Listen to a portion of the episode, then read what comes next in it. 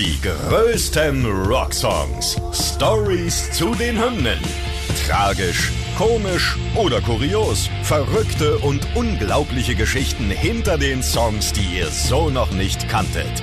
Ihr hört einen Original-Podcast von Radio Bob, Deutschlands Rockradio. Mit Markus Köbler.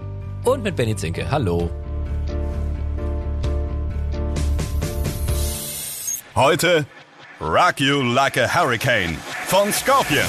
Here I am, rock you like a hurricane. Here I am, rock you like a hurricane. Ja, Benny, heute mal wieder ein Song von einer deutschen Band, auch schön. Und Ja. dann auch noch so ein richtiger Knaller, also Rock You Like a Hurricane. Ich weiß noch aus der Zeit, als ich früher viel PSP gezockt habe, ne? PlayStation Portable. Das ist auch schon, ist schon sehr lange her. Ne? PlayStation Portable, ja, das ist schon ein bisschen her. Äh, da hatte ich auch öfters mal GTA drin, Vice City, GTA Vice City. Und da kann man natürlich im Auto ähm, das, das Radio auch einstellen. Und Ja. da lief bei mir immer Rockradio, ist ja klar. Und da war Rocky Like a Hurricane wirklich einer der Songs, die darauf und drunter liefen. Und ich weiß nicht, ob ich ihn da zum ersten Mal gehört habe, aber auf jeden Fall ist er da sehr präsent in meinem Kopf geblieben. Für alle, die jetzt vielleicht bei GTA, also ich komme ja noch hinterher, ne? Grand Theft Auto ist das, ne? Ja, richtig. Genau. Also das äh, Baller, nein, kein Ballerspiel, ein, ein Simulationsspiel. Autorennen, man musste kämpfen, man musste, ja, man hatte so einen kriminellen Alltag, ne? Damit Ja, haben die so Scorpions sagen. nichts zu tun, aber egal, kommen wir zum Song. 84 ist er veröffentlicht worden, also weit, weit vor der Playstation. Und eine Besetzung damals von den Scorpions, die heute nicht mehr so am Start ist. Da kommen wir auch noch zu, ne? Klar, Rudolf Schenker gab's schon, Klaus Meine sowieso, aber auch einen gewissen Hermann Rarebell. Der hat viel mit diesem Song zu tun, da sprechen wir drüber. Und äh, ist definitiv, glaube, das kann man schon mal mit Fug und Recht behaupten, eine der wichtigsten Kompositionen der Scorpions überhaupt. Die Scorpions sind mit dem Song und dem Video mitverantwortlich für die Gründung des, jetzt kommt's wieder, ja, das hatten wir schon in vielen Podcasts, des Parents Musical Resource Center. Also das ist diese Behörde, die darauf achtet, ähm, ist das vielleicht jugendgefährdend oder ist es sexistisch oder ist da eine nackte Brust zu sehen? Das reicht ja schon. Also, ne? Da äh, geht's richtig Rock'n'Roll-mäßig zur Sache. Kommen wir auch noch später zu. Ähm, man kann schon mal verraten, vielleicht am Anfang, dass bei den Konzerten es meistens der letzte Song der Zugabe ist. Es ist der am zweitmeisten live gespielte Song nach The Zoo. Ähm, Klar, der kam auch vier Jahre früher schon raus.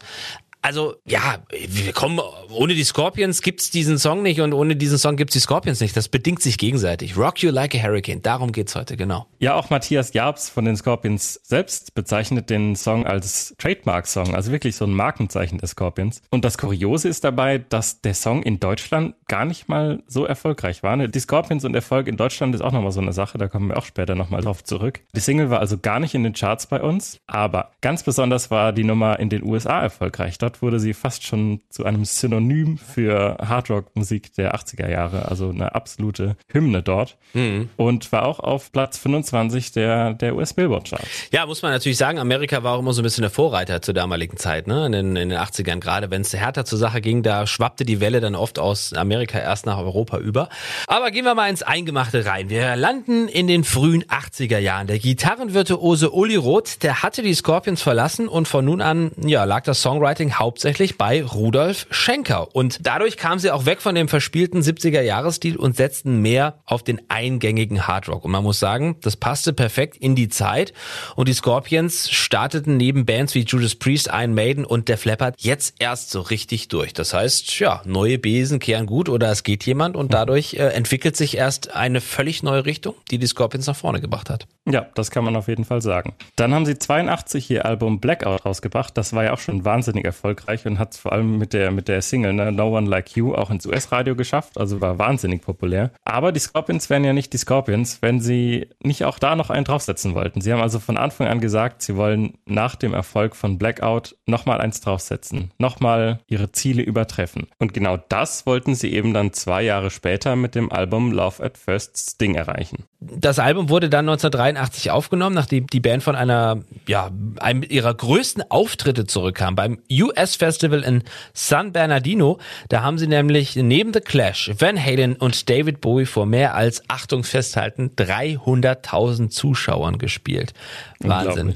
Jedenfalls kamen die Jungs dann von diesem Konzert mit einer gehörigen Portion Selbstbewusstsein zurück nach Europa und sind dann für die Aufnahmen von Love at First Sting aber gleich wieder ins Ausland gefahren. Die Songs haben sie nämlich zusammen mit ihrem Produzenten Dieter Dirks in Schweden aufgenommen, in den Polarstudios in Stockholm. Und Besonderheit, der damalige Bassist und damalige Schlagzeuger des Scorpions, nämlich Francis Buchholz und Hermann Rachabell, die waren bei den Aufnahmen gar nicht dabei. Stattdessen kam nämlich Jimmy Bain, bekannt unter anderem von Rainbow und Dio, und Bobby Rondinelli, auch von Rainbow, dann ins Studio und haben dort die Instrumente entsprechend eingespielt. Es gibt da verschiedene Theorien, warum das genauso war. Ein Thema waren auf jeden Fall Uneinigkeiten zwischen den Musikern und den Produzenten, aber Hermann Rarebell hatte außerdem noch mit gesundheitlichen Problemen zu kämpfen und konnte gar nicht aufnehmen, also da haben wahrscheinlich verschiedene Gründe eine Rolle gespielt. Jedenfalls haben sie das dann eben mit den beiden Gastmusikern, sage ich mal, versucht, aber das hat leider irgendwie hinten und vorne nicht gepasst. Also der gewünschte Sound wurde da nicht erreicht, die Atmosphäre im Studio war auch nicht so wie erhofft und wie sie es kannten und deshalb wurden die Aufnahmen in Schweden auch tatsächlich relativ bald dann abgebrochen. Ja, stattdessen ist das Album dann, wie auch bereits die meisten der vorherigen Alben der Band, in Dirks Studio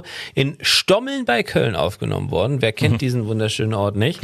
Dort haben sie dann auch wieder in der gewohnt klassischen Besetzung gespielt, also mit Hermann Rarebell am Schlagzeug und Francis Buchholz am Bass und einfach mal wirklich von komplett neu von vorne angefangen.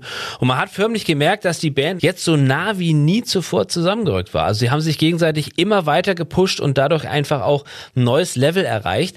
Und ja, wenn wir mal so auf den Text jetzt kommen, die Lyrics auf Love at First äh, Sting, die handeln zum großen Teil vom Nachtleben, Liebe, Lust, allgemein im Rock'n'Roll Lifestyle. Das Ganze wird hier natürlich aber eher so ein bisschen ausgeschmückt und ja, nennen wir es mal verschnörkeltes Englisch, ne, was da so dargeboten wird und Ja. auch in Metaphern wird gesprochen. Natürlich. Und ja, also in erster Linie geht der Song um Konzerte und den Morgen danach. Ne? Es geht ja direkt los mit It's early morning, the sun comes out, last night was shaking, but pretty loud. Also es ging äh, ordentlich zur Sache, der Kopf tut noch weh, also eine typische verkaterte Nacht nach einer wilden, wilden Sause, wenn man so schön sagen will. Aber wenn man jetzt mal auf den restlichen Text achtet, geht's da auch schon um das, was neben den Shows so passiert, ne? Ja, da merkt man, dass vielleicht doch nicht nur um Konzerte und den Morgen danach geht. Also da gibt's doch die ein oder andere Anspielung. Wenn wir mal in die erste Strophe schauen. My cat is purring, it scratches my skin, so what is wrong with another sin? Da sind wir schon, ne, bei der Sünde. The bitch is hungry, she needs to tell, so give her inches and feed her well. More days to come, new places to go. Also ich glaube, man merkt hier schon, es geht nicht nur um Konzerte. Ja. Die Katze ist hungrig. Nein. Also ich meine halt äh, Rock'n'Roll der 80er, ne? Das war halt nun so.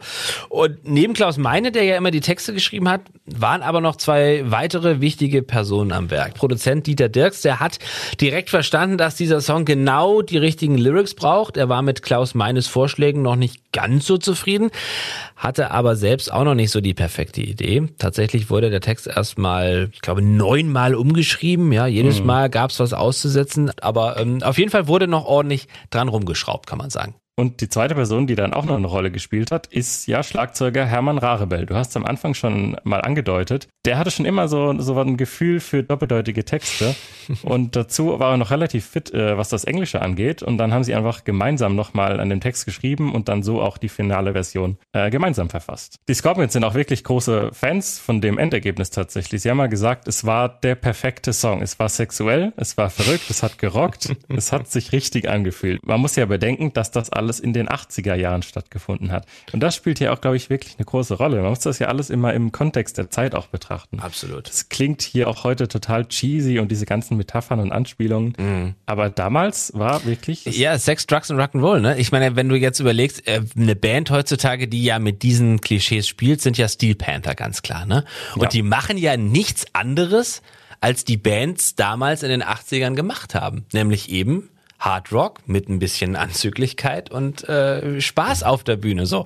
Und ne das ich meine klar würde man heutzutage nicht mehr so machen können aber man muss trotzdem feststellen der Erfolg gibt der Band ja recht. Bis heute er lief in den äh, Staaten im Radio rauf und runter. Etliche eben auch weibliche neue Fans kamen auf sie zu meinten we love you guys rock you like a hurricane.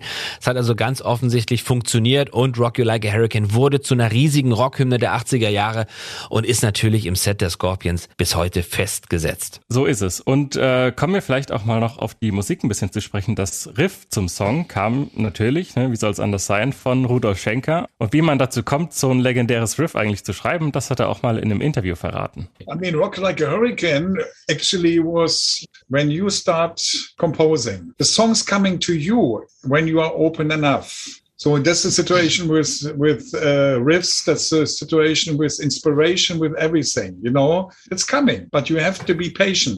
Ja, klingt doch eigentlich ganz gut. Eigentlich muss ich auch nur warten, bis mir das nächste Jahrhundert-Riff in die, in die Beine fällt. Klingt eigentlich ganz machbar. Wollte ich gerade sagen. Ähm, jedenfalls haben sie es mit diesem eingängigen Riff dann geschafft, eben nicht nur ein Metal-Klassiker zu landen oder, oder ein Rock-Klassiker, sondern auch im Mainstream immer bekannter zu werden. Denn man mag es kaum glauben, aber die Scorpions hatten in ihren Anfängen gerade in Deutschland auch wirklich Schwierigkeiten, denn die ersten großen Erfolge, die hatten sie vor allem im Ausland. dass wir nicht typisch deutsch gespielt haben. War ja genau unser guter Punkt. So, und die Deutschen haben sich gesagt, warum sollen wir uns eine deutsche Band suchen, die Englisch äh, äh, singt? Warum sollen wir die äh, gut finden? Wir haben doch genug äh, äh, deutsche Bands, die Deutsch singen.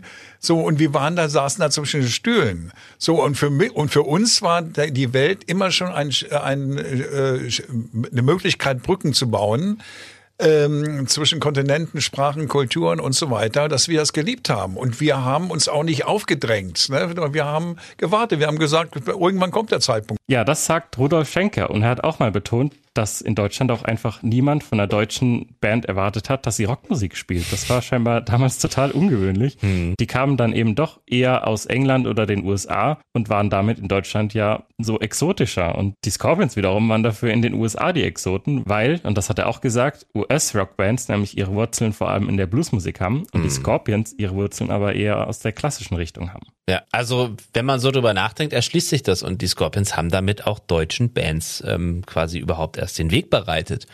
Ne? Nenn mir eine deutsche Rockband ja. vor den Scorpions. Ähm, möchte jetzt niemandem zu nahe treten, da gab es bestimmt die ein oder andere, aber nicht die Band. Also es waren wirklich die Scorpions, die überhaupt dafür gesorgt haben, in Deutschland ähm, Rockmusik so populär zu machen, dass auch andere deutsche Bands sich gedacht haben, ach Mensch, äh, ich könnte mir das auch mal trauen und ich könnte mir auch trauen, als deutsche Band dann Englisch zu singen. Interessant, interessant. Ja, aber vielleicht noch mal ein anderes Thema, Benny. Ich finde, wir haben es schon viel zu lange nicht mehr von zensierten Musikvideos gehabt. Hier ist es auf jeden Fall mal wieder Zeit, drüber zu sprechen, denn mit Rocky Like a Hurricane waren die Scorpions wesentlich mitverantwortlich für die Gründung des PMRC. Also das steht ja für Parents Music Resource Center und das ist ja verantwortlich für diesen bekannten Sticker, ne? Parental Advisory, der ja auf, vor allem auf vielen Rock-CDs äh, vorne drauf zu sehen ist. Und das PMRC wurde 1985 gegründet, also genau ein Jahr nach der Veröffentlichung von Rocky Like a Hurricane. Und zwar gegründet von fünf Frauen von mächtigen politischen Männern. Die sind mittlerweile auch als Washington Wives bekannt geworden und haben es sich damals eben zum Ziel gemacht, dass Plattenfirmen solche Warnlabels auf die CDs drucken müssen, wenn sexuelle oder gewalttätige Texte eben vorkamen oder irgendwie Drogenkonsum angeregt wurde. Davor wollten sie eben genau schützen. Und eine dieser Frauen war Tipper Gore. Das ist die Ehefrau von Vizepräsident Al Gore. Und ihr war dieses Video wirklich ein Dorn im Auge. In einem Interview zur Gründung des PMRC hat sie nämlich mal genau dieses Video eben als eine der Gründe angeführt. Sie hat gesagt, Videos wie Van Halen's Hot for Teacher, Motley Crue's Looks That Kill oder eben Rock You Like a Hurricane von den Scorpions haben zu der Zeit ein sehr gewalttätiges und teils sexuelles Bild vermittelt, das in den Augen eines sechs- oder achtjährigen Kindes Stopp, wirken stopp, kann. Einspruch. Also, erstmal, dann lasse ich halt mein sechs- oder achtjähriges Kind nicht MTV schauen, wenn halt Rockmusik läuft. Ich meine, das ist ja heutzutage noch so. Ich kann ja nicht, ich lasse ja auch mein Kind nicht einen Tatort gucken, wo Menschen erschossen werden. Oder also, das äh, möchte ich nochmal sagen. Und ganz ehrlich, die hatten ja dann rund um die Uhr zu tun. Denn ich meine, was da, was du gerade aufgezählt hast, ne, Rock You Like a Hurricane, so klar. Hot for Teacher von Van Halen, Motley Crue, Looks Like Kill, ACDC war noch, glaube ich, später dabei und, und, und, und, und. Also eigentlich alle Rockvideos waren nicht korrekt oder waren in deren Augen äh, verstörend oder keine Ahnung. Also meine Güte. Also ich habe jetzt mal. Im Grunde ja. Ja, also, ne, wie Nee, gesagt. es ist schwierig. Also Ja. ist es ja auch so, ich weiß nicht, ob mich dieses Label jemals davon abgehalten hat, so eine CD zu kaufen. Hat's doch erst interessant gemacht. Eigentlich das ist doch wie Eltern haften für ihre Kinder bei einer, bei einer Baustelle. Da bist du doch erst recht dann da rumkrabbeln gegangen und heimlich auf Baustellen rumgeturnt. Also, naja gut. Es gab äh, viele Proteste auch gegen dieses äh, PMRC-Label. Man argumentierte mit Meinungsfreiheit und Zensur, aber ich glaube, wir alle wissen, denn das Label ist ja mittlerweile schon legendär, hat die Recording Industry Association of America die die Plattenindustrie in den USA vertritt, am Ende diese Aufkleber auf den CDs angeordnet und sie sind ja bis heute auch noch auf den CDs drauf. So. Nach diesem harten Stoff noch ein paar Fun Facts, würde ich sagen. Es gibt noch weitere Versionen des Songs, zum Beispiel Hurricane 2000 mit den Berliner Philharmonikern, sehr interessant. Dann äh, Hurricane 2001 auf ihrem Akustik-Live-Album und als Re-Recording auf dem Compilation-Album Come Black 2011. Außerdem gab es vor rund zehn Jahren auch äh, eine wirklich interessante Widmung an die Scorpions. Da gab es nämlich im Rock and Pop Museum in Gronau eine Sonderausstellung zu den Scorpions. Unter dem Motto Rock You Like a Hurricane wurde da gut ein halbes Jahr die Karriere der Scorpions nachgezeichnet. Und die Ausstellung war die bisher erfolgreichste Sonderausstellung seit der Eröffnung des Museums, muss Ja. man auch mal dazu sagen. Klar, internationale Rockstars eben. Ich glaube, zusammenfassend kann man sagen, dass die Scorpions mit Love at First Sting die USA wie ein Sturm oder eben wie ein Hurricane erobern wollten und das haben sie auch geschafft und wenn auch schon durchaus vorher Erfolge da waren, sie haben wirklich nochmal einen draufgelegt. Sie waren im Anschluss neun Monate in den USA auf Tour. Das Land lieben sie ja bis heute und sind da immer noch sehr, sehr erfolgreich. Und das eben vor allem und auch mit dem entsprechenden Song dazu, nämlich Rock You Like a Hurricane. Die größten Rocksongs. Stories zu den Hymnen. Ihr wollt mehr davon? Bekommt ihr jederzeit in der MyBob-App und überall, wo es Podcasts gibt. Und die geballte Ladung an Rocksongs gibt's nonstop in den über 40 Rockstreams, in der App und auf radiobob.de. Radio Bob. Deutschlands Rockradio.